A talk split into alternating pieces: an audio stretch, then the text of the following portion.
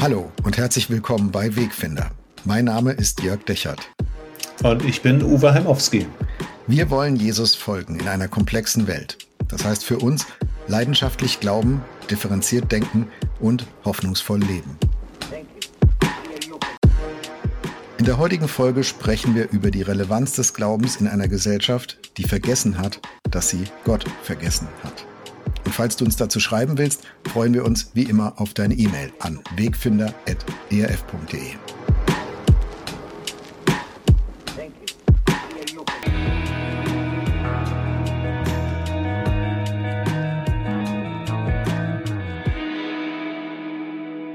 Hallo lieber Uwe, ich grüße dich. Hallo Jörg. Uwe, warum sind die Kirchen leer? Das ist heute unsere Frage in der heutigen Podcast-Folge. Also wir reden darüber, was da eigentlich passiert, äh, ob man daran was ändern kann und wie das Ganze so, wie wir das Ganze so wahrnehmen. Mal vielleicht zum Einstieg die Frage an dich. Wenn es eine, eine Sache gäbe, die du in Kirche und Gemeinde ändern könntest, in der Hoffnung, dass dann mehr Leute kommen, was wäre das? Ich würde ihr den Mut wünschen, mehr die Türen zu öffnen und Möglichkeiten äh, für Menschen innerhalb der Kirche irgendwie auszuprobieren. Also ich sag's mal an einem konkreten Beispiel. Wir haben ja in Gera eine, eine Kirche, Johanneskirche, die ist super zentral gelegen, davor ist ein Park und so. Und wenn ich diese Kirche hätte, würde ich wahrscheinlich sagen, also mindestens einmal im Monat gibt's da auf dem Rasen Flohmarkt oder irgendwie so. Ähm, also was ich ändern würde, wäre zu sagen, wir bleiben nicht nur Kirche als Kirche, sondern hier sind Menschen. Und die Frage ist, was können wir anbieten, was für die von Bedeutung ist. Und wenn das nicht in erster Linie der christliche Glauben ist, dann machen wir eben Flohmarkt oder dann machen wir eben Ballspiele mit, den, mit einem Spielmobil auf der Wiese. Und darüber, glaube ich, kann man dann auch wieder über, über den Glauben reden. Aber wir haben einfach unfassbar viele Kirchengebäude, wir haben unfassbar viele Möglichkeiten mittendrin. Und ich glaube, das müssen wir zur Verfügung stellen, den Leuten. Hm. Ich, ich finde immer, so die, die, also zumindest gebäudemäßig sind ja viele klassische Kirchen, haben eine Zentralität im, im Dorf oder in der Stadt. Ne? Die sind in der Mitte gebaut, in der Mitte der Gesellschaft. Das sind die aber in der öffentlichen Diskussion oder im öffentlichen Interesse oder auch im privaten Interesse vieler Menschen eigentlich längst nicht mehr. Das empfinde ich oft wie so ein Relikt aus der Vergangenheit, ähm, ne, wo sich ganz viel um, um Gottesdienst und Kirche und, und so gedreht hat. Aber ich habe den Eindruck, wir sind als Gesellschaft da schon längst nicht mehr. Ja. Täuscht der Eindruck? Nee, das ist ja klar. Also ich sag mal, die Kirchen sind unter anderem leer, weil immer weniger Menschen zur Kirche gehören und die Gebäude natürlich noch vorhanden sind. Ähm, und die ja auch so gebaut wurden, dass an Weihnachten möglichst alle reingepasst haben und nicht im ganz normalen Alltag. Insofern war natürlich sowieso schon immer ein Raumüberschuss da, den konnte man sich nur über viele Jahrhunderte fast leisten. Ähm, und klar, wir haben nur noch weniger als 50 Prozent Christen in der Gesellschaft. Das waren 1950 waren es noch 95 Prozent. Und mhm. ist ja hm. klar, diese ganzen vielen Menschen, die Bundesrepublik ist gewachsen seitdem, ähm, die nicht mehr in die Kirche gehen, haben einfach auch keinen Bedarf. Ja. Die, diese 95 Prozent, die du gerade genannt hast, das sind ja jetzt ja Mitgliedschaftszahlen. Ähm, wie, wie war das eigentlich damals mit dem Kirchenbesuch? Also waren die Kirchen früher immer voller oder auch nur im Krieg und an Weihnachten?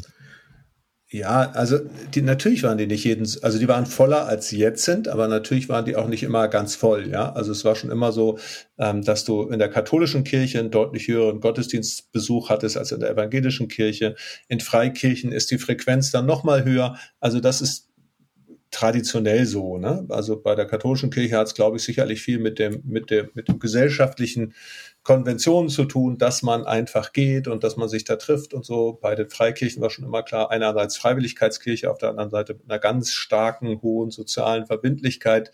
Und in der Landeskirche, das war immer ein bisschen, ja, hing ein bisschen vom Ort ab natürlich, aber ich sag mal ein bisschen laissez-faire. Hm. Aber dieses nur an Weihnachten zum Beispiel, das darf, diesen Teil darf man, glaube ich, nicht unterschätzen. Es war natürlich nicht nur an Weihnachten, es war auch die Osternacht, es war auch die Hochzeit, es war die Konfirmation, es war die Taufe, es war mehr Leute, die zur Beerdigung gegangen sind und so. Also die Kirchen wurden ja auch in vielfachen gesellschaftlichen Bezügen, an den Feiertagen, an den, an den Lebensentscheidungspunkten äh, äh, wurden sie genutzt. Und je weniger Leute das sind, desto weniger wird die Kirche natürlich auch genutzt. Und dann geht's dann ganz praktisch weiter. Dann hast du plötzlich eine Gaspreiskrise oder fragt man sich, soll ich überhaupt noch heizen?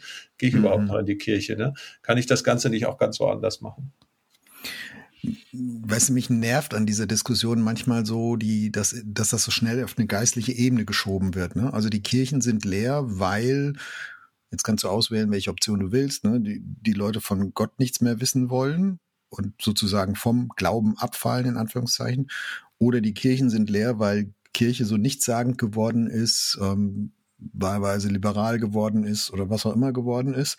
Äh, ich glaube, das blendet halt alles diesen soziologischen Faktor aus, den du gerade beschrieben hast, dass, dass viele Kirchengemeinden bei den Freikirchen, finde ich, kann man es besonders beobachten, da gehöre ich jetzt selber auch dazu, auch einfach eine, eine soziologische Funktion haben. Also einen sozialen Zusammenhalt, das ist so, da gehörst du hin, hast du deine Beziehungen, deine Freundschaften, du bringst deine Kinder mit, das ist deine Familie. Äh, ich finde, das hat man so jetzt durch die, die letzten Jahre Corona-Krise gut gemerkt, ähm, dass es in manchen Stellen echt schwierig ist, weil die Leute sagen, mir ist aufgefallen, eigentlich brauche ich das gar nicht. Also für, für mein soziales Leben brauche ich das nicht mehr. Warum, warum soll ich da noch hingehen? Ja, jetzt sind wir bei, bei Kirche als, als Gemeinschaft und wir sind auch bei Kirche als Ort. Ich gehe noch mal ganz kurz zum Gebäude Kirche. Mhm. Ich glaube, dass es die Gebäude, die Kirche, die Kirchen so zentral in den Dörfern gab und so zentral in den Städten gab, das ist eine so große Ressource, die uns oft gar nicht bewusst ist, was man da eigentlich alles machen könnte, die einfach da ist. Ja, wir denken dann an Konzerte, wir denken vielleicht so ein bisschen auch an so, so, so einen musealen Stil, ähm, aber man kann ja ganz viel darüber hinaus machen. Man kann Begegnungsräume schaffen, wie notwendig sind die. Und da glaube ich, ist uns die Kirche oft zu wenig als als schlicht und ergreifend gemeinschaftsbildende Ressource mitten, im, mitten in der Stadt und so zur Verfügung. Und ähm, das ist nicht nur eine Glaubensfrage, sondern das ist ja auch ein Auftrag für eine Stadt. Wie gestalten wir das mit? Also das so ein bisschen wie ein Dorfgemeinschaftshaus mit einer Glocke. Ja, natürlich. Äh, und das dann aber natürlich auch von der, von der Kirche, von dem, von dem, äh, ähm, dadurch, dass die meisten Leute nun mal in der Kirche waren, getauft waren, irgendwie Kirchenmitglieder waren, war auch klar, man nutzt das. Und je weniger das sind, desto, da entsteht ja zweierlei. Desto weniger wird die Kirche genutzt und desto mehr haben Leute aber auch Angst, schlicht und ergreifend dieses Kirchgebäude zu gehen. Mhm. Ähm, ich kam ja aus dem Westen in den Osten, das ist jetzt schon viele Jahre her. Ich wohne schon über 20 Jahre in Gera und als wir ganz am Anfang Veranstaltungen gemacht haben in unserer Gemeinde, die jetzt nicht nur religiös waren, sondern Sport machen, der Garten war offen, man konnte mal grillen und Kindergärten eingeladen, da haben mich regelmäßig Leute gefragt, ja, darf ich da dann überhaupt hin? Also das ist ja, so, Wahnsinn, ne? das ist so, so weit weg, dass man mhm. dachte, das ist ein geschlossener Klüngel, der für mich gar nicht zur Verfügung steht. Und ich glaube, dieses Bewusstsein, was damals an der Nikolaikirche in Leipzig stand, ne, offen für alle, dieses Bewusstsein für das Gebäude und für den Ort Kirche wieder zu schaffen, das glaube ich wäre total wichtig. Dann bleiben wir noch einen Moment beim Gebäude und ich mhm. sag mal, das hat dieser Entfremdungseffekt oder Fremdheitseffekt, der hat für mich auch damit zu tun, dass diese Gebäude ja um eine Versammlungskultur vielleicht aus dem 15., 16., 17. Jahrhundert, je nachdem wann das gebaut worden ist, herum entstanden ist und die man dann auch versucht hat zu konservieren. Also selbst wenn du hier bei uns in Wetzlar zum Beispiel in den, in den Neubaugebieten nach dem Zweiten Weltkrieg guckst, das, die sind zwar äußerlich Beton, aber innerlich ist das genau dieselbe äh, Veranstaltungs- und Versammlungskultur, ne? lange Bankreihen und, äh, und es gibt ein klares Vorne und Altarraum und so.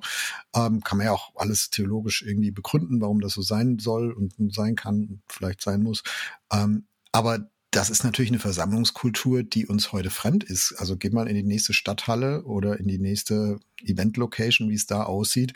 Das ist halt alles anders. Also müsste man da nicht auch sich mal trennen im, im Layout und in, in der Räumlichkeit, wie man, wie man Kirche räumlich gestaltet, von sozusagen von der, von der, einfach der Fortschreibung äh, aus, aus dem Spätmittelalter oder der frühen Neuzeit. Diese Versammlungsformate. Ja, wenn man es denn darf, ne, da ist natürlich der Denkmalschutz dann manchmal auch da davor. Ich, ich glaube, es ist eher der Denkmalschutz im Kopf, der da davor ist. ja, aber auch der reale Denkmalschutz. Aber natürlich der im Kopf spielt auch eine Rolle. Ähm, also alleine Bänke, ne, die kannst du ja nicht umräumen, da kannst du ja nicht, nicht verschiedene Sachen machen. Ansonsten, da sind wir in unseren Gemeindehäusern in den Freikirchen natürlich oft deutlich flexibler. Aber ich musste auch in meiner Gemeinde ganz schön Überzeugungsarbeit leisten mhm. und dann auch meine Nachfolger, als klar war, da ist eine christliche Schule bei uns mit in der, in der Gemeinde und später eine Kita, die wir gegründet haben. Ähm, und die dürfen den Gemeindesaal mit nutzen unter der Woche. Ja, die machen da Sport drin und die machen da die, Kids, die Kids jetzt machen ihren Mittagsschlaf im Gemeindesaal. Da war nicht jeder von der Gemeinde her damit einverstanden. Das ist doch wie so ein heiliger Ort, ja. Da können ja, jetzt genau. nicht einfach Kinder pennen, ja, und die machen noch in ihre Windel. Das geht Aber, ja irgendwie überhaupt nicht. Warum sollen die Leute während der Predigt die einzigen sein, die schlafen? Da kann man unter der Woche nochmal Leute reinholen. Aber, aber ja, ich, also ich will hier auch gar nicht ähm, also ich will hier auch gar nicht die große Schere aufmachen zwischen Landes- und Freikirchen. Ich glaube, die mhm. Mechanismen sind ein bisschen anders gefärbt, aber sie sind manchmal auch ähnlich. Deswegen sagte ich Denkmalschutz im Kopf. Also das, das muss ja. hier so sein. Das ist ein Satz, den kannst du auf, in, in sämtlichen Färbungen christlicher Kirchen und Denominationen hören und, und laut hören. Mhm. Also äh, kirchengeschichtlich ist ja ganz spannend, dass ich sage mal, das Zentrum der Juden und auch der ersten Gemeinde war der Tempel in Jerusalem. Und der wurde dann, und da, daneben gab es eine Hauskreiskultur in den neu gegründeten Gemeinden.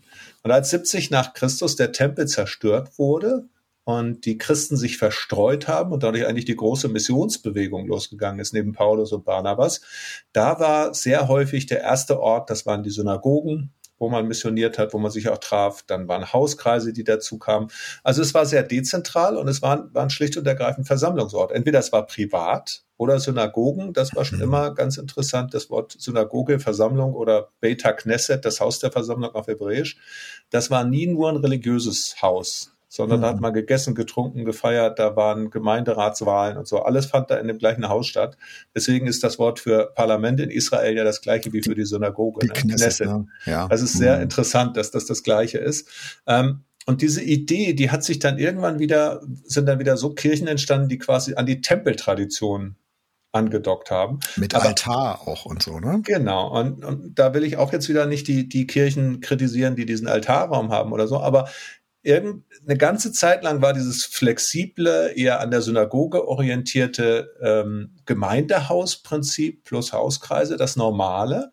Und irgendwann war es dann wieder der feste Tempel, der als rein religiöser Ort verstanden wurde. Mhm. Und in einer Gesellschaft, die immer säkularer wird, ist natürlich der rein re religiös verstandene Ort einer, in den traue ich mich nicht rein, den brauche ich nicht mehr, der steht abseits, abseits der wird leer. Wenn ich da aber die Kirche wieder als, als Synagoge in, im Sinne von, von Gemeindezentrum und zwar nicht nur, nicht nur geistlich, sondern auch, auch politisch, sozial, soziologisch verstehe, dann glaube ich, können Kirchen als Orte eine unheimliche Relevanz haben. Ich glaube aber schon, Uwe, das geht nicht nur auf der pragmatischen Ebene. Ne? Wie kann ich das vielfältig nutzbar machen? Wie kann ich es einer heutigen Veranstaltungskultur anpassen? Den Punkt habe ich ja auch selber hier mhm. aufs Tapet gebracht, bin ich auch dafür. Ich glaube, es gibt aber schon noch das andere, so dieser, dieser Gedanke, da ich betrete ein Geheimnis, einen mystischen Ort, einen etwas, was ich nicht sofort kenne und verstehe aus dem, aus dem Kino oder meiner Uni, sondern es ist anders, ein andere, ein Ort, der anders ist. Ich glaube schon, dass das auch eine Anziehungskraft bergen kann, aber ich glaube, dass es nicht das automatisch ist, nur weil der Ort anders ist. Also ich denke, das muss man dann schon auch gestalten und Brücken bauen in, in, in die Jetztzeit rein und nicht einfach nur das verlängern, wie man das halt früher so gedacht hat. Genau, und da möchte ich jetzt mit meinem Lieblingsbibelvers drauf antworten. Matthäus ja. 23, Vers 23, da sagt Jesus, man soll das eine tun und das andere nicht lassen. Ich glaube, das ist überhaupt kein Gegensatz. Ich denke, mhm. wenn ich, wenn ich quasi einen, einen kirchlichen Raum einfach säkularisiere und sage, das ist hier, also da kannst du nur noch Tischtennis spielen, dann werde ich dem auch nicht mehr gerecht. Wenn ich ihn aber einfach heilig halte und keine Veranstaltungen mehr drin stattfinden, dann werde ich der Idee auch nicht gerecht. Also ist die Frage, wie betone ich, dass hier gottesdienstliches Leben stattfinden kann? Wie schaffe ich auch diese, diese Atmosphäre des Heiligen, des Mystischen, des Verborgenen, des Suchenden, der Gottesbegegnung? Wie schaffe ich die auch räumlich und gleichzeitig zu sagen, aber das wird auch ein Stück multifunktional? Ja. Aber wir hängen noch am Gebäude. Du hast ja vorhin schon mal eine Schneise gehabt, auch ins Richtung. Genau, lass uns das Gebäude, lass uns das Gebäude vielleicht mal verlassen. Aber wir halten fest, also dass Kirchen leer sind, hat schon auch was mit Gebäudekultur und Architektur und Verwendung vor allem von, von Gebäude zu tun. Aber jetzt gehen ja. wir mal weiter zu den nicht so ganz anfassbaren Aspekten von Genau, Kirchen. also erstmal finde ich spannend, was du vorhin gesagt hast, weil ich glaube, dass wir das oft gar nicht sehen, wie viele Dinge die Gesellschaft den Kirchen eigentlich verdankt. Wenn du mal hinguckst von, von äh, Justin Bieber über weiß ich wen alles, viele Musiker auch aus der Popkultur haben singen gelernt in der Kirchgemeinde. Weil wo singst du denn schon noch? In der Schule singt man nicht mehr viel und so. Also ganz vieles von dem, was in einer Gesellschaft prägend ist, im ganzen Bereich äh, äh, Musikalität. Auch wenn du in Orchester gehst oder so, dann siehst du das, das Ganze äh, in Konzert gehst oder so, äh, das ganze, ganze gut, was da gespielt wird, auch das Lied gut und so. Das ist häufig religiös geprägt. Die Leute, die da sind, die haben einen kirchlichen Hintergrund. Also wir durchdringen in manchen Bereichen, gerade im Bereich Kultur, Musik, die Gesellschaft mehr, als wir denken, dass wir sie durchdringen. Ich glaube, da denken wir manchmal zu klein von uns. Ja, genau. Dieser Gedanke ist wichtig gegen die Selbstkasteiung. Es ist alles mhm. Mist und alles schwierig und das, nein, das ist nicht so. Aber ich finde, es hilft halt überhaupt nichts für unsere Frage, warum sind die Kirchen denn leer? Also äh, es sei denn, Kirche würde sagen, gut, okay, unser Auftrag ist jetzt, die Leute über Musik zu prägen, Punkt. Also dann könnte man Haken dran machen und sagen, genau, das funktioniert heute noch oft oder in, in, in weiten Gebieten. Aber wollen wir damit zufrieden sein? Also ich wäre es nicht. Wenn ich jetzt wie du Pastor wäre oder, oder in irgendeiner kirchenleitenden Funktion, kann ich damit nicht zufrieden sein. Also das ist nett, ist besser als das Gegenteil. Aber es klingt für mich ein bisschen nach Kundenbeschimpfung. Also so, warum oder Wählerbeschimpfung, ne? Wie nach der Wahl, wenn die Parteien sagen, ja, warum verstehen die Wähler nicht, dass wir es doch eigentlich das bessere Konzept haben, warum haben die uns denn eigentlich nicht gewählt? Also der Wähler hat nicht verstanden, höre ich dann immer, ne? Oder bei Kundenbeschimpfung, wenn so ein, wenn der Umsatz von Unternehmen runtergeht, sagt man, ja, also die Kunden, die sind aber auch echt komisch, dass die jetzt lieber das Konkurrenzprodukt möchten. Was stimmt denn mit denen nicht? Das kann man ja alles machen, aber es es ändert ja nichts am Befund und ändern kann ja. ich erstmal nur mich selbst und nicht den Kunden oder nicht den Wähler. Also ja, das ist mein Punkt. Ne? Also das ist richtig. Ich bin bei dir, da kann man sich dran freuen, aber ich finde, da kann man noch keinen Haken dran machen, weil die, die, die, die Reflexionsfrage, was muss sich bei uns ändern, ich finde, die muss auf dem Tisch bleiben. Ja, gar, gehe ich gleich auch gerne nochmal mit dir drauf. Aber ich würde trotz alledem muss sagen, weißt du, wenn ich als, wenn ich, wenn ich als, als Pastor und Christ wünsche ich mir natürlich, dass meine Kinder zum Glauben kommen. Ich wünsche dir, dass die den glauben, der mir wichtig ist und von dem ich eine, mit dem ich eine Ewigkeitshoffnung verbinde, dass sie den auch haben. Und trotzdem ist es ja so, dass die in unserer Familie hoffentlich auch was darüber gelernt haben, wie eine Ehe funktioniert, obwohl man sich streitet, ähm, wie wie be bestimmte Moral, Anstand funktioniert, wie es funktioniert, dass man nicht nur an sich selber denkt, sondern auch sich ehrenamtlich für andere mit engagiert und so weiter. Selbst wenn meine Kinder nicht zum Glauben kommen, haben die dem, was den Glauben ausmacht, doch ganz vieles hoffentlich zu verdanken, was ihr Leben mitgeprägt hat. Mhm. Und da wollte ich einfach noch mal kurz sagen, Leute, ja, die Kirchen sind leer, aber der prägende Einfluss in eine Gesellschaft auf ganz vielen Ebenen, von unserem Grundgesetz bis hin zur Popmusik, äh, der ist ja immer noch da. Und den gibt's ja auch noch. Und den darf man auch nicht unterschätzen. Ähm, aber selbst wenn Kirchen leer bleiben, ist der, ist der Einfluss von Kirche und der Einfluss von Glauben in unserer Gesellschaft ganz schön groß. Komma, der wird aber natürlich auch immer kleiner. Das wollte ich gerade sagen, genau. also wohin der sich entwickelt, das steht und fällt ja schon mit der mit der Intensität, mit der Menschen auch Kirche leben und, und in, in Kirche sind und so und sich mhm. engagieren. Mhm. Klar. So, und aber du hast natürlich diese Prägung, diesen familiären Zusammenhalt. Du hast vorhin gesagt, ne, du, da ist, man trifft seine Freunde auch da jeden Sonntag und so. Und wenn natürlich einfach immer weniger dabei sind, dann ist klar, dann wird die Bindungskraft auch immer kleiner. Äh, das spielt eine ganz große Rolle. Aber wir können mal so ein bisschen in die Analyse gehen. Warum mhm. denken wir, dass die Kirchen leer sind? Weil ich sag mal, wenn wir die Probleme erkennen, dann können wir vielleicht auch Lösungen, zumindest mal, zumindest mal können wir sagen, hier müssten Lösungsansätze ansetzen ohne dass wir sie vielleicht auch nicht zu Ende formulieren können.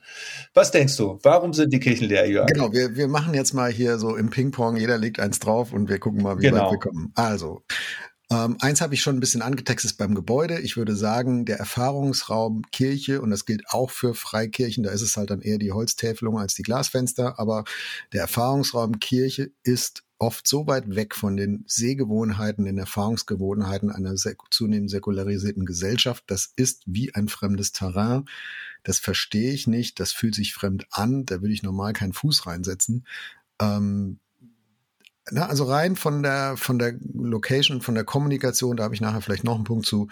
Äh, das ist einfach, die, die, die, ich muss über eine Hürde springen, die für mich, sage ich, überhaupt keine geistliche Hürde ist, sondern eine reine Formhürde.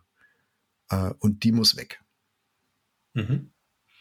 Und damit meinst du was? Ein Talar oder die Sprache oder? Ich meine Gebäude, ich meine definitiv Sprache. Äh, das soll, dem, dem würde ich nachher gerne noch einen eigenen Punkt widmen.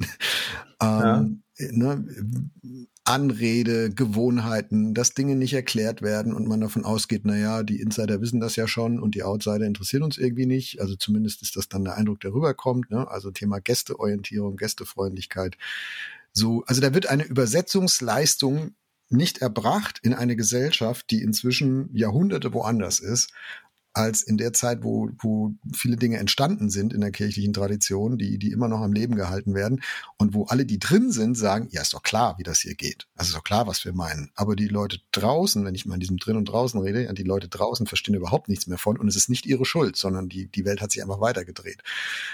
Und also diese Übersetzungsleistung, ähm, kommunikativ, gebäudemäßig, aber vor allem so vom Veranstaltungsformat, ähm, die, die muss sich halt ändern. Weißt du, ich hatte neulich ein Gespräch mit, äh, mit Leuten aus so einem Pfarrgemeinderat oder Presbyterium, weiß ich nicht mehr genau, aus welcher Ecke die so waren.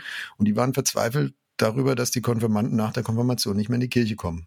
Ich weiß gar nicht, ob ich dir das schon mal erzählt habe. Ne? Die, also haben sich bei mir haben gesagt, Herr Dejert, was sollen wir denn machen? Und ich habe gesagt, warum fragen Sie mich? Fragen Sie doch bitte die Konfirmandinnen und Konfirmanden, was sie machen müssen, damit die weiterkommen. Weil die, die sind die einzigen, die Ihnen diese Frage beantworten können. Die haben Sie aber nicht gefragt. Und äh, so, da, da höre ich so für mich raus, ja, was müssen wir denn machen, damit die jungen Leute unsere, unsere Gottesdienste interessant finden? Würde ich sagen, ja, dann guckt euch an, was die jungen Leute sonst so haben in ihrem Erfahrungsraum. Ne, da haben die irgendwelche Castingshows, da haben die Voice of Germany und nochmal, das ist jetzt nicht die Rede, dass die Kirche zum Zirkus werden soll. Ich sage nur, man muss diese Hürden, was, die, was den Erfahrungsraum angeht, die muss man sehen und man muss alles tun, um die um die, den Leuten überwinden zu helfen. Aber, aber es ist, sind da die Angebote nicht, nicht über die Jahrzehnte, wenn ich daran denke, an meinen Konfirmandenunterricht, das war grottig, das war grausig. Und ich meine, ich habe den sowieso nur gemacht, weil ich die Kohle brauchte für ein Mofa und das Mofa für die Mädchen und so, diese Dynamik, die man so hatte in meiner Jugend. Ähm, aber wenn ich heute hingucke, da ist der CVM engagiert, da ist der EC engagiert, da gibt es äh, ähm, ganz unterschiedliche Bereiche. Da ist nicht mehr die klassische Konfirmandenunterricht, die machen viele Freizeiten, die machen Erfahrungsgeschichten. Ähm, also eigentlich sind die Formate doch viel, viel jugendorientierter geworden und die haben trotzdem, bleiben trotzdem danach weg. Genau, aber ist das die eigentliche Kirche? Also was, ja, was, was ich manchmal so zwischen den Zeilen vielleicht nur raushöre, ist, dass die Leute sagen, was müssen wir für ein Event machen für die Jugend, damit sie kommt und hinterher dann in unseren eigentlichen Gottesdienst kommt. Und da würde ich sagen, das funktioniert halt nicht. Wie bei Evangelisation, ja. Also du, du bringst die Leute in eine Veranstaltung, mhm. die, die auf sie orientiert ist, dann finden die das vielleicht, wenn es gut läuft, finden die das cool. Und dann sagst du so, und jetzt, wo ihr es cool findet, jetzt kommt bitte in unsere eigentliche Veranstaltung, die ist aber ganz anders. So, und dieser Transfer, ja, der, der glaube ich, funktioniert eben nicht. Der funktioniert bei Evangelisation schon nicht wirklich und ich glaube, der funktioniert auch bei, wenn es jetzt um, um eine neue Generation geht, nicht wirklich. Also, habe jetzt viel geredet, aber ich finde, also ich versuche den Punkt nochmal für mich zusammenzufassen oder für dich zusammenzufassen. Ähm, ich glaube, ein Auge drauf zu haben, wie muss der Erfahrungsraum sein, damit, er, damit die Leute was damit anfangen können, die wir haben wollen. Ich glaube, die Frage stellt Kirche und auch Freikirchen äh, nicht entschieden genug. Mhm. Für mich ist ein zweiter Punkt, wir wollten ja Ping-Pong Ping genau, spielen. Äh, und wir werden ja auch nicht immer zu Antworten kommen, sondern vielleicht noch ein bisschen zur Problemanalyse. Zweiter Raum ist für mich schlicht und ergreifend die Situation am Markt. Äh, Kirche muss sich halt mit jedem Jahr, mit jedem Jahrzehnt immer mehr alternativ äh, äh, äh Angeboten zur Verfügung stellen. Das war in den 70er Jahren kam diese ganze Wellness, Esoterik, fernöstliche mhm. Religionswelle, wo so eine ganz andere Frage nach Sinn nochmal gestellt wurde, nicht mehr so ganz traditionell, dann auch politisch Sinnfragen. Ich verbinde das jetzt mal mit der Partei der Grünen, wo man einfach nicht mehr ganz das war nicht alles so, wie, war, wie es war, sondern müssen wir unsere Welt nochmal neu verstehen, neu deuten. Das, glaube ich, war so in den 70er Jahren spielte das eine Rolle. Ähm, dann kamen auch Freikirchen dazu, es kamen teilweise Sekten auch dazu, dann kamen Freikirchen dazu, es gab so Kirchengründungsgeschichten ähm, in, den, in den Jahren danach. Und also die Angebotsvielfalt wurde einfach viel, viel größer. Und zwar auf dem Sinnmarkt, auch mhm. auf dem Kirchenmarkt. Also es war dann plötzlich irgendwann auch nicht mehr klar, also ich bin zwar Baptist, aber in der nächsten Stadt kann ich auch Lutheraner werden, wenn mir da der Gottesdienst besser gefällt. Ja, wo ist der Unterschied, also, ne? So sagen die Leute. Genau, also man musste sich viel mehr, viel mehr sozusagen der Konkurrenzsituation stellen. Und jetzt in den, in den vergangenen Jahren und spätestens seit Corona kommt natürlich einfach auch noch die ganze Online-Church als Konkurrenz dazu. Also warum soll ich in einen Gottesdienst gehen, wenn ich auch gemütlich frühstücken kann und kann mhm. mir irgendeine Predigt anhören, äh, morgens. Ne? Mein Pastor ist langweilig, aber die ICF in München, da geht die Post ab, frühstücke ich schön und höre mir dessen Predigt an und dessen Gottesdienst. Und das sind jetzt mal nur sozusagen die innersinnstiftenden Konkurrenzangebote. Dazu gibt's ja alle möglichen anderen Sachen, ja, dass ich abends in den Club gehe und erst morgens nach Hause komme zu einer Zeit, wo die anderen noch im Gottesdienst sind. Ähm, es gibt also einfach eine Marktsituation, die viel, viel, viel größer geworden ist, als sie vor 50, 60 Jahren noch gewesen ist. Hm, da hätte ich auch eine Rückfrage jetzt an dich. Umgekehrt, ja, das sehe ich auch. Ähm, aber das hast du in anderen gesellschaftlichen Bereichen ja auch. Also nehmen wir mal Entertainment. Ne? Früher, wenn bei uns in dem Ort, wo ich groß geworden bin, da gab es halt, wenn du was wolltest, das Kino und sonst gab es lange nichts. Äh, dann hat irgendwann eine Disco aufgemacht, dann bist du irgendwann ins Kino in der Nachbarstadt gefahren. So, heute sind Jahrzehnte später sind wir ganz anderen, in, in einer ganz anderen Welt da. Ne? Viele Kinos, es gab eine Kinokrise, die hatten große Probleme, weiter ihre Kinoseele zu füllen. Dann sind sie auf den Trichter gekommen, hey, mach ein Erlebnis draus, ne? du gehst dahin, es gibt Popcorn, es gibt besondere Sitze und Bohai, den du, was du zu Hause mit deinem VHS-Rekorder halt nicht haben kannst. So, inzwischen ist das wieder in die andere Richtung gekippt, jetzt gibt Streaming, du hast dein, dein, dein Flatscreen zu Hause, jetzt hat's Kino wieder eher schwer. Äh, so, also, aber diese, diese Marktüberflutung mit Angeboten, die hast du ja in anderen gesellschaftlichen Bereichen auch. Ich, ich sehe das auch beim Sinnmarkt, wenn man das mal so nennen darf, dass das so ist.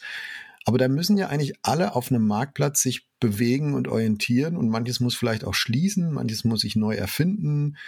Ähm, tut sich, tun sich Kirchen und also mit Kirche sagt, meine ich jetzt immer Landes- und Freikirche, völlig egal. Mhm. Also tu, tun wir uns damit einfach schwerer als andere als in anderen Marktsegmenten der Gesellschaft. Vielleicht auch, weil wir gar nicht Markt denken wollen, weil wir sagen, hey, wir sind doch gesandt in diese Welt und hineingestellt in dieses Land und zu, wir sind ja für die Menschen da, wir können nicht über den Markt reden. Also ist es vielleicht auch die, das Denken, was mit, mit so einer Marktveränderung gar nicht klarkommen kann, es kann natürlich eine Rolle spielen, dass man sich dem verweigert, weil man einfach sagt, sorry, wir haben hier eine ewige Wahrheit und wir werden uns jetzt nicht an Marktmechanismen anpassen, weil wir sowieso im Recht sind oder weil wir das, das nicht verlieren dürfen. Und das hat ja auch durchaus eine Berechtigung. Also wenn ich, wenn ich das Spezifische, das, was mich ausmacht, das Besondere, das, äh, um es mal in Marktsprache zu sagen, Unique Selling Proposal, also wenn ich den eigentlichen Verkaufspunkt, der meine, mich ausmacht, nämlich dass ich, dass ich für, für Glaube stehe, für Gott stehe, für Inhalte, dann ist es natürlich unsinnig. Wenn das alles wegfällt, dann muss man sich fragen, warum brauchst Kirche dann eigentlich noch? Dann, mhm. dann ist auch nicht schlimm, dass sie fehlt. Aber zu deiner anderen Frage, natürlich gibt es das in anderen Bereichen. Also wenn du den klassischen Sportverein anguckst, ganz viele Fußballmannschaften kriegen keine B, C, ja. D-Jugend mehr voll, weil ja. die Kids, die gehen, wenn überhaupt, dann, dann machen die irgendeinen Individualsport in einem Fitnessstudio oder so, ähm, aber keinen Mannschaftssport mehr. Also da zerbröselt auch was. Oder die Schalmeienkapelle oder das, das Blasorchester, die ja. Chöre und so, ja, das ja. bröselt alles weg, weil, weil, weil stattdessen machen Leute irgendwas für sich. Ja, du gehst zu Karaoke oder so, aber du ver, du, du verpflichtest dich nicht mehr. Und das hat mhm. mehrere Gründe, glaube ich. Zum einen, weil, weil das Individuelle vor dem, vor dem Sozialen häufig steht, also das, was mhm. ich jetzt möchte. Und mhm. dann zweitens, weil die, die Auswahl, die Spontanität vor Verbindlichkeit steht, das spielt mhm. auch eine ganz große Rolle.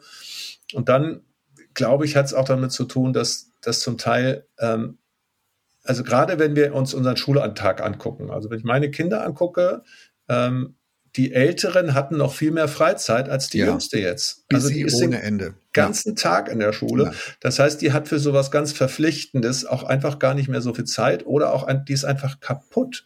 Die, die kann dann nicht mhm. noch, also da können die anderen sich nicht drauf verlassen. Mhm. Und da glaube ich schon, dass sich die, die der Sozialraum oder der gesellschaftliche Raum oder Markt, nennen wir es über wollen, massiv verändert hat. Ähm, und das nicht nur Kirche, sondern viele, viele, viele gesellschaftlich, das, was gesellschaftlicher Kit war, da wo Zusammenhalt gestärkt wurde, dass das wegbricht ähm, und, und, und sich auflöst. Und das finde ich wirklich bedauerlich. Mhm. Ohne dass man jetzt so das Individuum, Individuum als, als Einzelnen, als Einzelne dafür verantwortlich machen kann. Ne? Also es nützt ja nichts dann zu sagen, warum geht ihr nicht wieder in Chöre und so. Also ich glaube, das ist ja ein Megatrend äh, in unserer Gesellschaft der letzten ja, 50 Jahre eigentlich, das, was mhm. du jetzt angesprochen hast, ne? Individualisierung, mhm. eine On-Demand-Kultur, ich hole mir es dann, wenn ich es brauche. Ich entscheide ganz kurzfristig und binde mich auch nur kurzfristig. Ja, bloß, also Projekt geht noch, aber jetzt für 20 Jahre irgendeinen Arbeitsbereich leiten, ehrenamtlich, das geht ja gar nicht. Und so weiter und so weiter. Ähm, und ich bin da, stehe da auch etwas ratlos vor dieser Beobachtung, die du genannt hast, beschrieben hast, die ich auch teile, äh, weil, weil ich den Hebel nicht sehe, wie man das mal eben verändern kann. Und ich finde es eine spannende Frage für die nächsten 40 Jahre, ob wir ja. uns das werden leisten können, dass das immer, dass das so bleibt oder vielleicht noch weiter sich individualisiert oder ob da nicht wieder neue, größere Erzählungen kommen, wo sich Leute einklinken und sagen, genau, wir haben es auch vermisst. Wir brauchen wieder etwas mehr wir an dieser oder an jener Stelle. Ich, ich, ich erlebe das tatsächlich ein bisschen anders. Ähm, also das, was gewesen ist, so wie du es beschrieben hast. Aber ich glaube, das ist ganz vieles ist auch eine Reaktion auf eine unfassbar aufgepumpte Ausbildungs- und Arbeitserwartungswelt. Hm. Also man geht länger in die Schule, man macht mehr in der Schule, man hat auf seiner Stelle einen unfassbaren Job und so. Und nun entspannt sich die Arbeitsmarktlage ein bisschen mehr, man wird ein bisschen relaxter. Dann, wenn ich die Generation von meinen Kindern angucke, die überlegen mit ihren Partnern dann irgendwie auch, ja, dann arbeite ich 50 Prozent und du 60 oder so. Also man, die, die dieses unbedingt Arbeiten, Maximalerfolg aus der Schule rausholen, das scheint mir ein bisschen zurückzugehen. Und damit gibt es aber auch Kapazitäten für, für Verbindlichkeiten. Also man will wieder mehr Familie. Ja, wenn du durch Kreuzberg gehst, da sind heute viel mehr Kinder, als vor zehn Jahren da noch war in Berlin. Also so ein Wert wie Familie spielt plötzlich wieder eine Rolle. Möglicherweise sich auch zu engagieren. Leute suchen dann eher mal einen verbindlichen Hauskreis. Leute suchen Mentorenbeziehungen. Also ich erlebe, dass es auch so ein, also ich sag mal, die Welt des, der Schule und des Berufs, die wird ein bisschen weniger wichtig und damit werden Verbindlichkeit außerhalb des Arbeitslebens wieder ein bisschen, bisschen wichtiger. Und da erkenne ich tatsächlich, dass ein Trend sich gerade umkehrt. Und ich glaube, da ist eine Nische, wo Kirche eine Menge Bedeutung haben kann. Weil Leute eben auch nach Sinn fragen und auch nach Begleitung fragen. Ja, junge mhm. Familien, die tun sich zusammen und die wollen auch ein bisschen wissen, wie macht ihr das mit der Kindererziehung und wie geht dies und wie geht das. Und da sind auch viele Andock, Andockpunkte meiner Meinung nach. Mhm. Da setze ich mal meinen nächsten Punkt gleich dran. Ähm, ich hoffe, dass du recht hast. Und selbst wenn du recht hast, ist ja Kirche immer noch in einem riesen Markt unterwegs, der Sinnanbieter, nennen wir es mal so. Mhm. Und ähm, ein Faktor, den, den ich auch finde, der der Kirche schwer macht, Kirchen jeglicher Couleur schwer macht, ähm, Menschen anzusprechen, ist ihre Sprache. Also du kennst bestimmt das Buch, was Erik Flügge äh, geschrieben hat, der Betroffenheitsjargon, wie die Kirche an ihrer Sprache verreckt hat Flügel. Ich habe es genossen, das zu lesen. Der Kerl genau, ist ja also unglaublich. Also, Wenn es um nicht um einen selbst geht, kann man das genießen, genau.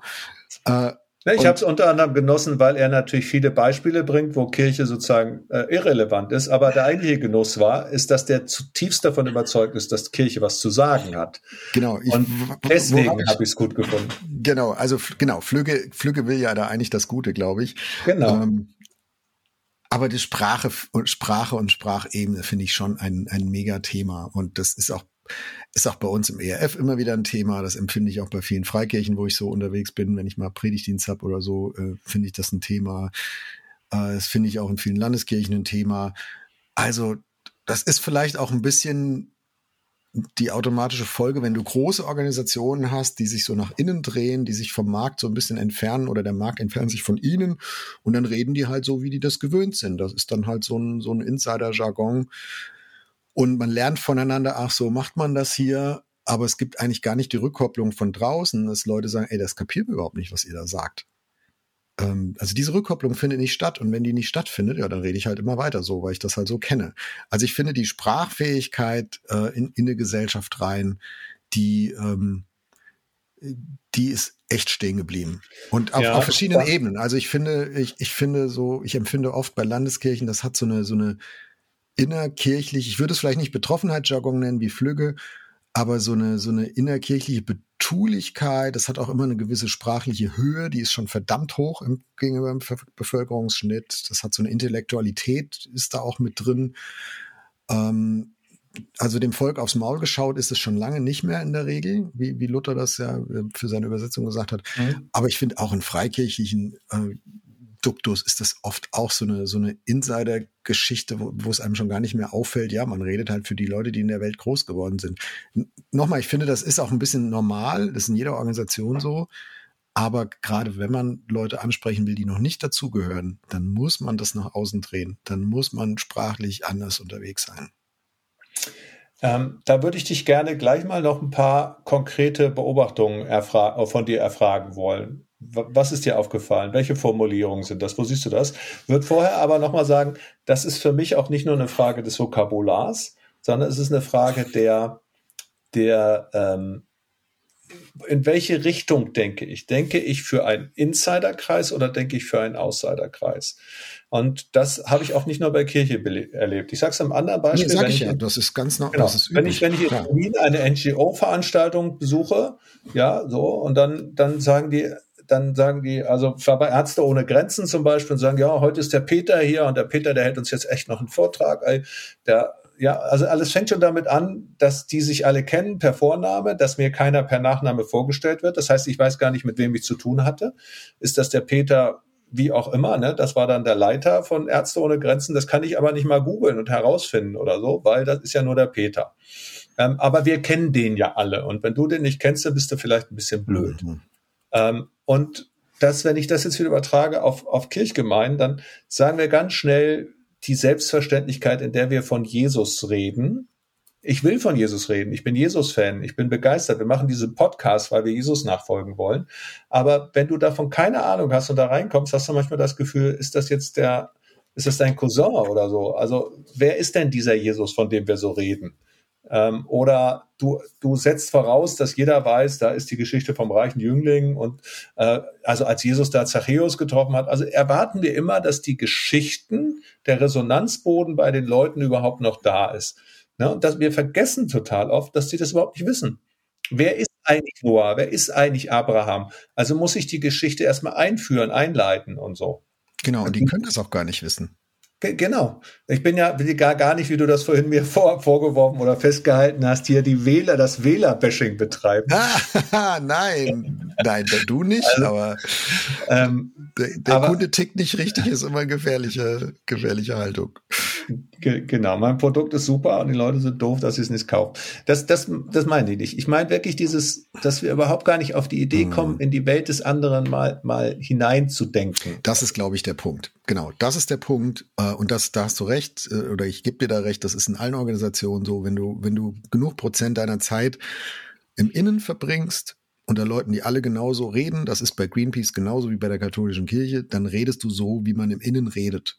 Und mhm. draußen verstehen dich weniger Leute, das ist dir aber egal, solange du nicht der Pressesprecher bist und die Verantwortung hast, äh, dass, dass da draußen die Leute dich bitte das, auch verstehen sollen. Genau, ich habe das neulich in einer total verrückten Zusammenhang getroffen, da da war so ein, so ein Meeting, also als politischer Beauftragter treffe ich mich ja mit Leuten von verschiedenen Fraktionen äh, und die haben alle, jede Fraktion hat einen religions- oder kirchenpolitischen Sprecher.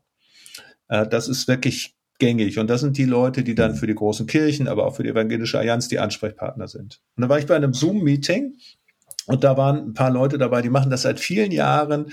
Und dann habe ich so ein, zwei Fragen gestellt, die haben die nicht verstanden. Also ich habe so ein paar Anmerkungen gemacht, die haben die nicht, also das passte sozusagen in dieses Volkskirchendenken nicht hinein. Und jetzt haben die Grünen eine neue religionspolitische Sprecherin, die heißt Lamia Kador und ist eine äh, islamische Theologin, die äh, für eine, die eine liberale Moschee mitgegründet hat, in der die erste Imamim ist. Und ganz spannend ist, die ist auf ganz viele Sachen, die ich als Freikirchler, als Typ, der aus kleineren Gruppen kommt, äh, gestellt habe, hat die total verstanden. Mhm. Also du merktest, die kennt diese, diese Situation der Minderheitsgruppe in der Gesellschaft, die kennt sie. Die anderen konnten nur von Mehrheitsgruppe denken. Mhm. Also das war, fand ich total spannend, das so zu erleben. Aber die Frage wird natürlich sein, jetzt egal, also in meinem Fall war das jetzt das politische Segment, wo man einfach merkt, Leute, irgendwann sind wir alle in der Minderheit. Wir müssen alle anfangen, anders zu denken. Und wir müssen uns auch vernetzen und Gemeinsamkeiten suchen. Und ich, ich glaube, die Lösung ist eben nicht, wie so ein, also so ein Buch wie Flügge geschrieben hat, das, das kann ein Wachmacher sein an der Stelle und eine Provokation, die kann was ganz Gutes haben. Aber die Lösung ist ja nicht, einen, einen Sprachgebrauch zu entwickeln und aufzuschreiben und zu sagen, so müsst ihr jetzt reden, sondern für mich heißt die Lösung darin, diese Rückkoppelschleife zum Markt sozusagen zu schaffen und zu sagen, lasst uns eine Schleife bauen, so dass jeder, der in Kirche, für Kirche redet, der geistlich spricht, die geistlich spricht, dass die eine Rückkopplung kriegt, wird das verstanden von den Leuten, zu denen ich reden will, ja oder nein? Und sobald, ich brauche nur diese Schleife bauen. Das wird sich von ganz alleine justieren. Das merkst du immer dann, wenn du mal einen Gast mitbringst in deine eigene Gemeinde. Die Sachen, die du vorher jeden Sonntag schluckst und schon gar nicht mehr siehst, die fallen dir auf einmal alle auf und du denkst, oh nein, jetzt hat er das gesagt, das versteht meine Freundin doch gar nicht, die ich gerade mit habe. Oder jetzt, jetzt dieses komische Anspiel da. Was soll das denn jetzt? Und warum kann er den nicht vorstellen? Wieso ist das nur der Karl-Heinz, so wie du sagst, ne? Vornamen, genau, stolper ich auch mal drauf, drüber. So, das fällt dir auf einmal alles auf. Warum fällt dir das dann auf, wenn du einen Gast mit hast? Weil du diese Rückkoppelschleife empfindest. Und weil du merkst, hey, das funktioniert eigentlich gar nicht.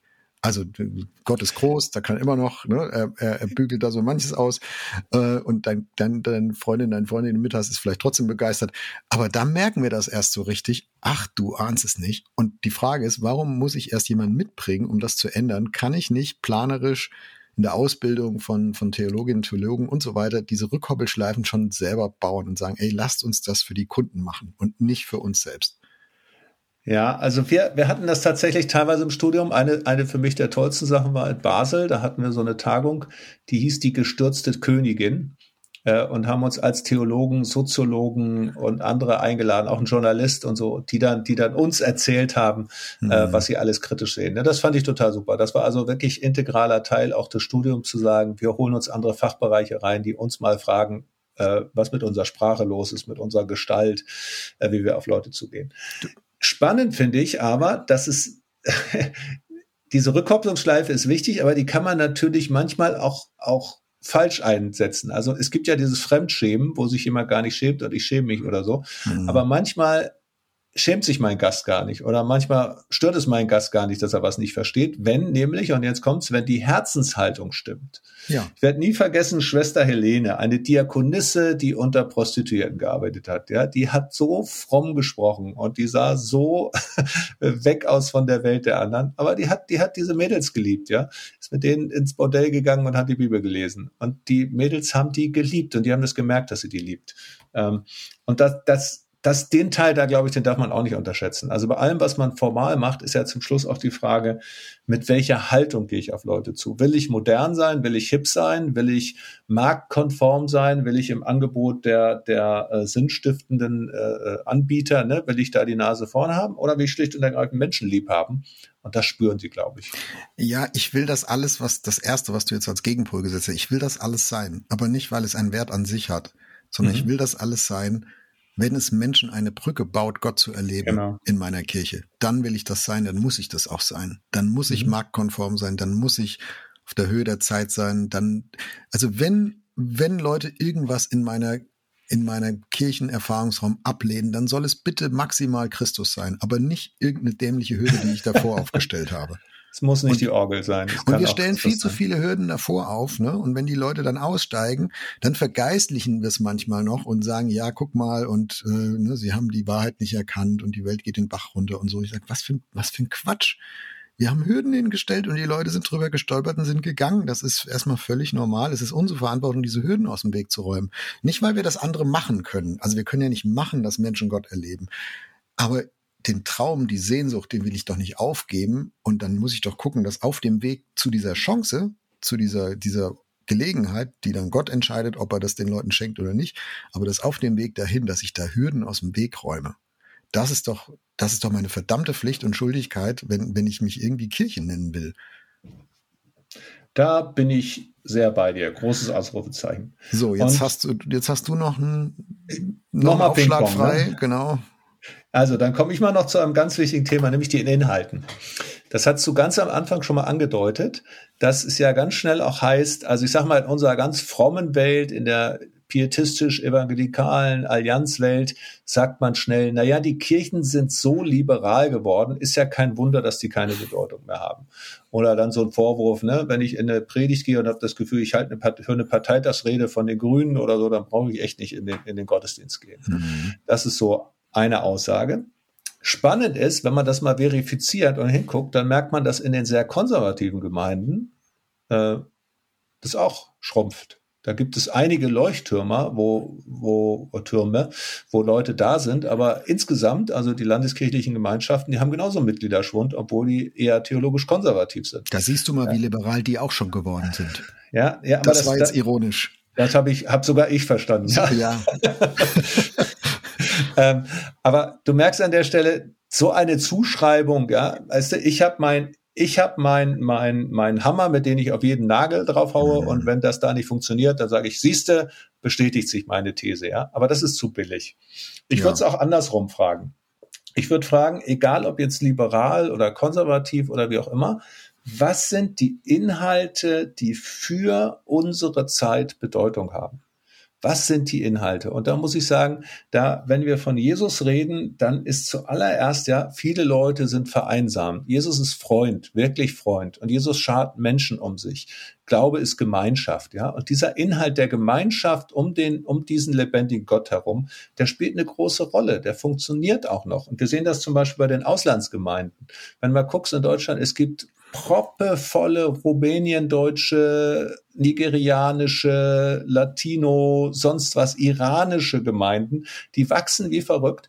Und da merkst du, da geht es ganz viel um Gemeinschaft, dass man zusammengehört. Es geht mhm. um Jesus, aber der ist der Mittelpunkt, der diese Gemeinschaft stiftet zum Beispiel. Die sind natürlich dann oft auch Kulturträger und Sprachpflege und, und Traditionspflege. Ne? Das ist so klar. alles, das ist so, kann man gar nicht voneinander trennen. So. Genau, das gehört, das gehört ja auch zusammen und das darf ja auch mhm. zusammengehören. Das darf auch zusammengehören, ja. Und, und da merkt man ja aber auch, dass, dass es eben Inhalte gibt, die für bestimmte Gesellschaftsgruppen ja noch mhm. funktionieren, auch in unserer Zeit funktionieren. Ja, also ich würde an diesem Liberalitäts Vorwurf, nenne ich das jetzt mal, den du, den du hier auf den Tisch gelegt hast, der würde ich sagen, der ist insofern, nehme ich da was mit raus, dass ich sage, genau, also Kirchen werden dann leerer, wenn sie den Menschen weniger zu sagen haben. Mhm. Aber das ist grundsätzlich immer richtig.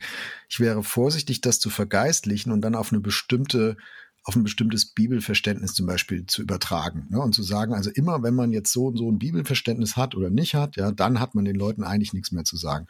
Weil, wie, wie du sagst, ne, die, die Statistik spricht eine andere Sprache, das ist auch in vielen, in, in vielen nach diesem Koordinatensystem theologisch konservativen Gemeinden auch nicht besser. Äh, das, das sind nur andere Mechanismen, die da greifen, aber es ist, ist eine völlig ähnliche Geschichte. Die haben dann auch Menschen nichts zu sagen, aber nicht, weil sie in ihrer Theologie irgendwie zu liberal wären, sondern weil sie einfach überhaupt nicht mehr sprachfähig sind in die, in die Zeit rein, in der, in der Gott sie mhm. eigentlich reingestellt hat. Also da gibt's verschiedene Mechanismen, aber ich finde diesen Vorwurf auch, auch absurd.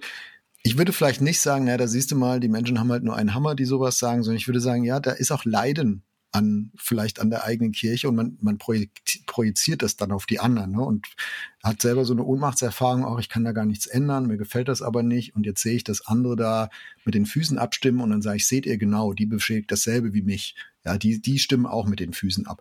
Also ich übertrage dann so meine, meine Machtlosigkeit und meine, mein Frust dann auf die anderen, obwohl ich deren Beweggründe, ähm, glaube ich, da nicht richtig einschätze. Das sehe ich so wie du. Hm. Wobei, wo es natürlich wieder berechtigt ist, ist, sag mal, wenn, wenn, wenn Kirche ihren Markenkern verliert, und jetzt nennen wir das mal, gehen wir mal raus aus der, dieser Sprache Markenkern, marktwirtschaftlich oder so.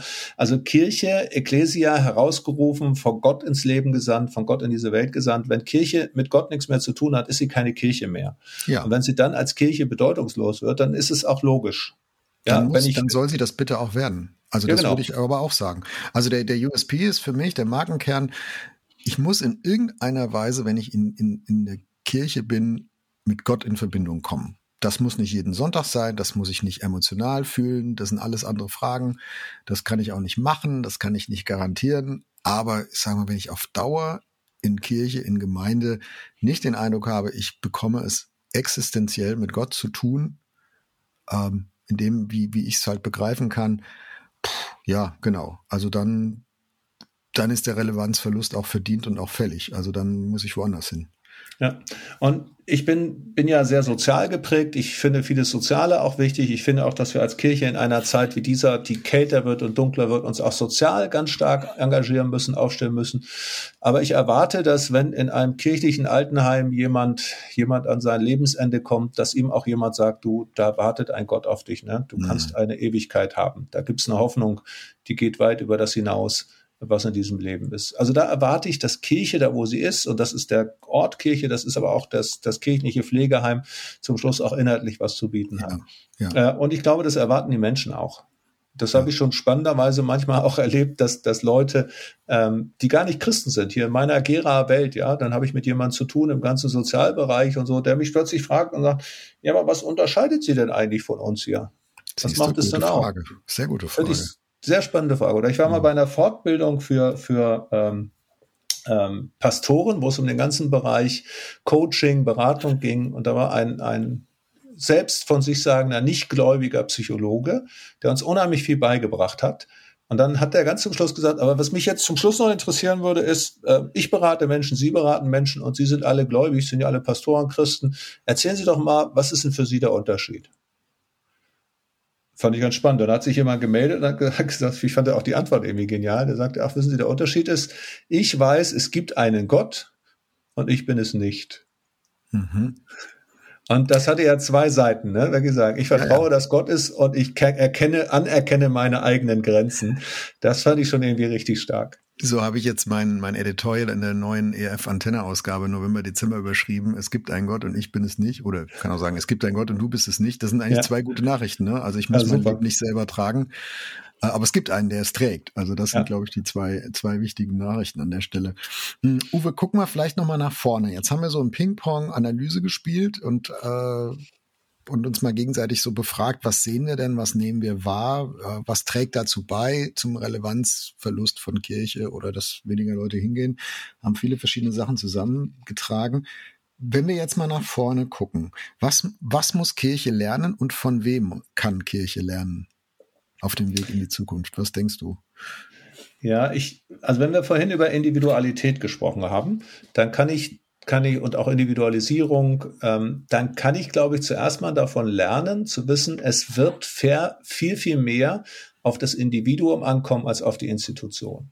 Das heißt, dass Menschen zum Glauben kommt, das läuft nicht mehr unbedingt über die Kirche, sondern das läuft über das persönliche Zeugnis. Also wenn ein Mensch mich überzeugt, wenn der mein Freund ist, wenn der für mich da ist, wenn das, was er anzubieten hat, seine Geschichte wahr ist, dann, dann gehe ich auch mit, dann besuche ich auch einen Gottesdienst, dann komme ich auch zum Glauben. Also ich glaube, wir können aus dieser Individualisierungswelle der Gesellschaft lernen, ganz neu lernen, dass es in der Kirche wirklich auf jeden Einzelnen ankommt und nicht auf die Pastoren und auf die irgendwo oben. Glaube ich, das, und das ist eine positive Nachricht, weil mhm. eigentlich sind wir als Einzelne gesendet. Eigentlich hat Luther schon von Priesterschaft aller Gläubigen geredet. Und das ist die eigentliche Relevanz. Auf die kommt es, glaube ich, an. Da können wir ganz, ganz viel lernen. Und das ist keine Methodenfrage, sondern das ist schlicht die Erfahrung. Heute läuft der Transfer von, von wirklichen Sinnfragen vor allen Dingen über Beziehung. Äh, und da sind wir alle gefragt. Mhm. Welche Rolle spielt für dich auf diesem Weg der Missbrauchsskandal. Also da haben wir schon mal eine extra Podcast-Folge gemacht. Ähm, können wir jetzt heute nicht in die Tiefe gehen, brauchen wir vielleicht auch heute nicht. Aber findest du, das ist bei unserer heutigen Frage, warum sind die Kirchenlehren ein wesentlicher Faktor? Wird ja oft genannt, ne? ich gehe nicht mehr, ja. ich gehöre nicht mehr zur Kirche, ich steige aus, weil äh, interessanterweise auch aus, aus protestantischen Kirchen steigen Leute aus, weil in der katholischen Kirche ein Missbrauchsskandal ist. Also da, da haben Menschen ja schon noch ein Empfinden, Kirche muss glaubwürdig sein. Also die sitzen auf so einem hohen moralischen Level, äh, um nicht Ross zu sagen. Also die, die müssen glaubwürdig sein und das sind sie für mich an der Stelle nicht. Ähm, also glaubst du, das spielt eine Rolle für den Weg in die Zukunft und glaubst du, der kann auch überwunden werden? Ähm, ja, ich glaube, ich glaube beides. Ich glaube, es spielt eine Rolle und ich glaube, es kann überwunden werden. Nochmal ganz kurz auch an der Stelle zur Analyse. So wie ich vorhin sagte, Kirche ist ja auch kulturprägend gewesen und so. So ist Kultur, ist Kirche natürlich auch immer moralprägend gewesen. Also unsere Moral, unsere unsere, unsere ethischen Grundsätze in unserem Land, die haben ganz viel mit Kirche zu tun. Wenn ich jetzt aber die Kirche säkularisiere und ohne Gott denke, dann bleibt dann eine, dann bleibt was Museales übrig, dann bleibt vielleicht was Kulturelles übrig und es bleibt eine Moralagentur übrig. Mhm. Wenn ich jetzt Kirche ohne Gott denke, aber immerhin weiß, okay, moralisch ist die sauber. Und wenn das aber durch so einen Missbrauchsskandal konterkariert wird, dann, dann bricht eine ganz entscheidende Ebene, wo Kirche überhaupt noch eine Funktion in der Gesellschaft hat, komplett weg. Als Moralagentur ist Kirche in den letzten Jahren komplett zusammengebrochen. Ja. Das muss man sagen. Sie ist gleich, sie ist gleichzeitig das, das erlebe ich ja in meiner, meiner politischen Arbeit, wenn es um ethische Fragen geht, assistierter Suizid, dann wollen Leute wissen, was denkt ihr als Christen dazu. Mhm. Aber die wollen nicht mehr gesagt kriegen, die katholische Kirche sagt das und das, sondern die wollen Argumente hören und nicht eine Kirchenlehre. Und da hat sich was verändert und dieses verändert ist aber auch gleich wieder eine Chance, weil wenn ich argumentiere, dann argumentiere ich ja letztlich auch damit, dass das Leben ein von Gott geschaffenes Leben ist warum es erhaltenswert ist. Ich bin nicht nur für Lebensschutz um des Lebensschutzes willen, sondern weil jedes Leben eine Würde hat, die es eben von Gott bekommen hat. Also dann ist mein Argumentationszusammenhang auch ein anderer. Und das finde ich ziemlich wichtig, dass wir darüber auch wieder ganz ins Gespräch kommen können mit Leuten. Mhm. Ich habe eine interessante Untersuchung aus den USA gelesen neulich. Ich weiß leider nicht, von wem die war. Die haben ähm, im, auch im frommen Bible Belt im Süden der USA Christinnen und Christen gefragt, sagt mal, äh, an, welch, an welche Dinge glaubt ihr eigentlich noch? Und dann haben sie, ähm, haben sie so verschiedene Facetten des Glaubens dahingelegt, also theologische Wahrheiten, sexualethische Positionen und so weiter. Und so Dinge wie, wir sind gegen Abtreibung, das war bei weit über 90 Prozent. Aber so Dinge wie, Jesus ist Gottes Sohn, das war, ich glaube, sogar unter 50 Prozent. Also da, da ging ein Gap auf zwischen der Moralität auf der einen Seite und den geistlichen Überzeugungen, die diese Moralität eigentlich ja speisen und tragen sollten. Ähm, genau das, was du sagst, ne? Und wenn du dir jetzt vorstellst, und jetzt bricht diese Moralebene auch noch weg, dann kracht das ja sofort von diesen paar 90 Prozent runter auf, auf unter 50. Genau, das meine ich mit der Problemanalyse. Es kracht runter und gleichzeitig, danach hast du auch gefragt, ist es eben die Chance, weil, weil ich nicht bei der Moral stecken bleibe. Genau. Da sind wir diskreditiert, sondern jetzt geht es um die Begründung dieser Moral. Und da sind wir dann wieder bei Glaubensfragen. Ja, also bevor Gott die zehn Gebote gegeben hat, hat er gesagt, ich bin der Herr dein Gott, der dich aus Ägyptenland geführt hat. Und das ist für Leute ganz spannend, diese Frage. Ja, wie komme ich aus Bindungen, aus Ängsten, wie komme ich da raus? Wie führt mhm. Gott mich in die Freiheit? Und dann kommt hinterher die Moral. Und da, glaube ich, ist die, ist das Wegbrechen des einen eine Chance für das andere. Kannst du dir vorstellen, Uwe, mal ich weiß nicht, 40 Jahre in die Zukunft, also dein letzter Atemzug irgendwann. Ne, in 40 Jahren, ja auch nicht Ja, keine Ahnung. Also kannst du dir vorstellen, dass es in Deutschland dieser, dieser Grundtrend der letzten Jahrzehnte, fast muss man vielleicht sogar Jahrhunderte sagen, ne, äh, dass der Grundtrend sich umkehrt und dass wir irgendwann in Deutschland volle Kirchen haben, wie vielleicht im Moment in manchen Denominationen in Brasilien oder in Südkorea oder so. Also kannst du dir sowas vorstellen? Oder ja. würdest du sagen, das brauche ich, das ist ja gar nicht so wichtig? Also so da, Nö, aber ich natürlich halte ich das für wichtig, aber ich kann mir das total vorstellen. Allerdings eben ganz anders. Weißt du, ich war am Wochenende bei einer Demo in Berlin, da waren 100.000 Exil-Iraner und haben mhm. für Freiheit im Iran ge, ge, äh, äh, sich eingesetzt. Und dann, und dann hat mir jemand gesagt, weißt du, da waren wahrscheinlich 10.000 bis 20.000 äh, Christen dabei. Leute, die aus einem muslimischen Land kommen und die so, so hungrig sind spirituell, dass die hier im Westen Christen geworden sind. Und die Gemeinden im Iran wachsen rasant. Ähm, das ist aber nicht das Erste, was du damit verbindest. Ja, du siehst die Mullahs, die müssen weg. Äh, aber eigentlich demonstrieren da Christen und wer weiß, wie viele von denen auch gebetet haben. Ja, klar, mhm. welche haben auch die Internationale angestimmt, aber andere haben auch gebetet. Und Warum sollte in einer sich immer mehr globalisierenden Welt, in einer immer bunter werdenden Welt, nicht eine Kirchenlandschaft in 40 Jahren da sein, die vielleicht nicht so, so homogen christlich ist wie das, was wir als christliches Abendland kennen, aber in der du an jeder Ecke unterschiedliche Formen von christlichen Glauben, von mhm. christlichen Angeboten findest, ja, das, das kann ich mir super gut vorstellen.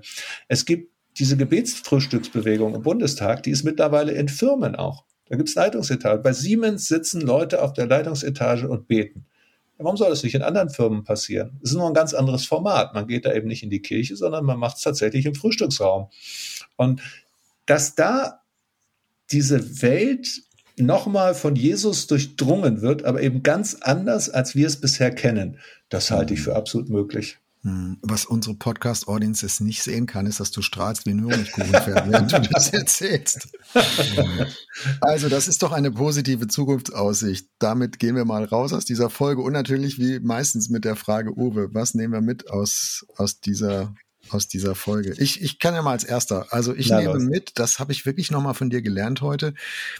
Ich nehme für mich nochmal mit, dass sozusagen der, der Füllstand eines Gottesdienstraums an, an einem durchschnittlichen Sonntagmorgen nicht das einzige Maß dafür ist, wie vital und relevant eine Kirche in einer Gesellschaft ist. Du hast mhm. über Kirchenmusik gesprochen, du hast darüber gesprochen, dass auch in, in früheren Jahrzehnten und früheren Zeiten äh, das an Weihnachten voller war als sonst sonntags und so weiter. Mhm. Ähm, also diese Gelassenheit, die da auch so ein bisschen zum Ausdruck kommt, die nehme ich nochmal für mich neu mit heute. Mhm. Ich fand ganz spannend deinen Gedanken nochmal. Wir können natürlich nicht machen, dass Kirche wächst und dass Kirche relevant wird. Aber was wir können, ist wahrnehmen, indem wir diese Rückkopplungsschleife nochmal nehmen mit den Leuten. Wo sind die Hürden? Und diese Hürden, die können wir abbauen. Und das, glaube ich, ist eine, also finde ich sehr motivierend, dass wir danach fragen und da auch aktiv werden. Also dann hoffen wir, dass diese Podcast-Folge ein bisschen dazu beigetragen hat. Uwe, ich danke dir sehr. Ja, gerne. Jörg, ich danke dir auch. Ciao.